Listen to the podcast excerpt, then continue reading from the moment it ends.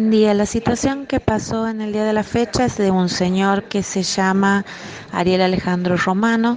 El señor es empleado de los talleres de Tafi Viejo y cuando fue, como todos los días, a su lugar de trabajo le impidieron la entrada. El señor ya no podía registrar su huella por la asistencia y no se le había notificado ningún tipo ni de despido ni que se saben sus actividades de ninguna forma. Este señor decidió quedarse en el lugar de trabajo y no iba a salir mientras no se lo reciben y le den una explicación.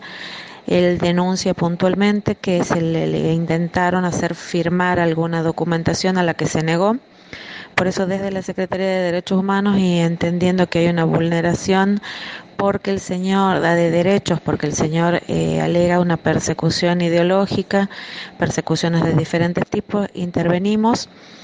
Primero, eh, dejando en claro que la cuestión de fondo es una cuestión gremial, por lo tanto el gremio que a él lo contiene ya estaba interviniendo, pero sí teniendo en cuenta el hecho de garantizar la seguridad de este señor, de este empleado y también poder eh, acudir a todo lo que es eh, apoyarlo en sus denuncias por una persecución que dice sufrir y entendiendo que hay vulneración de derechos importantes.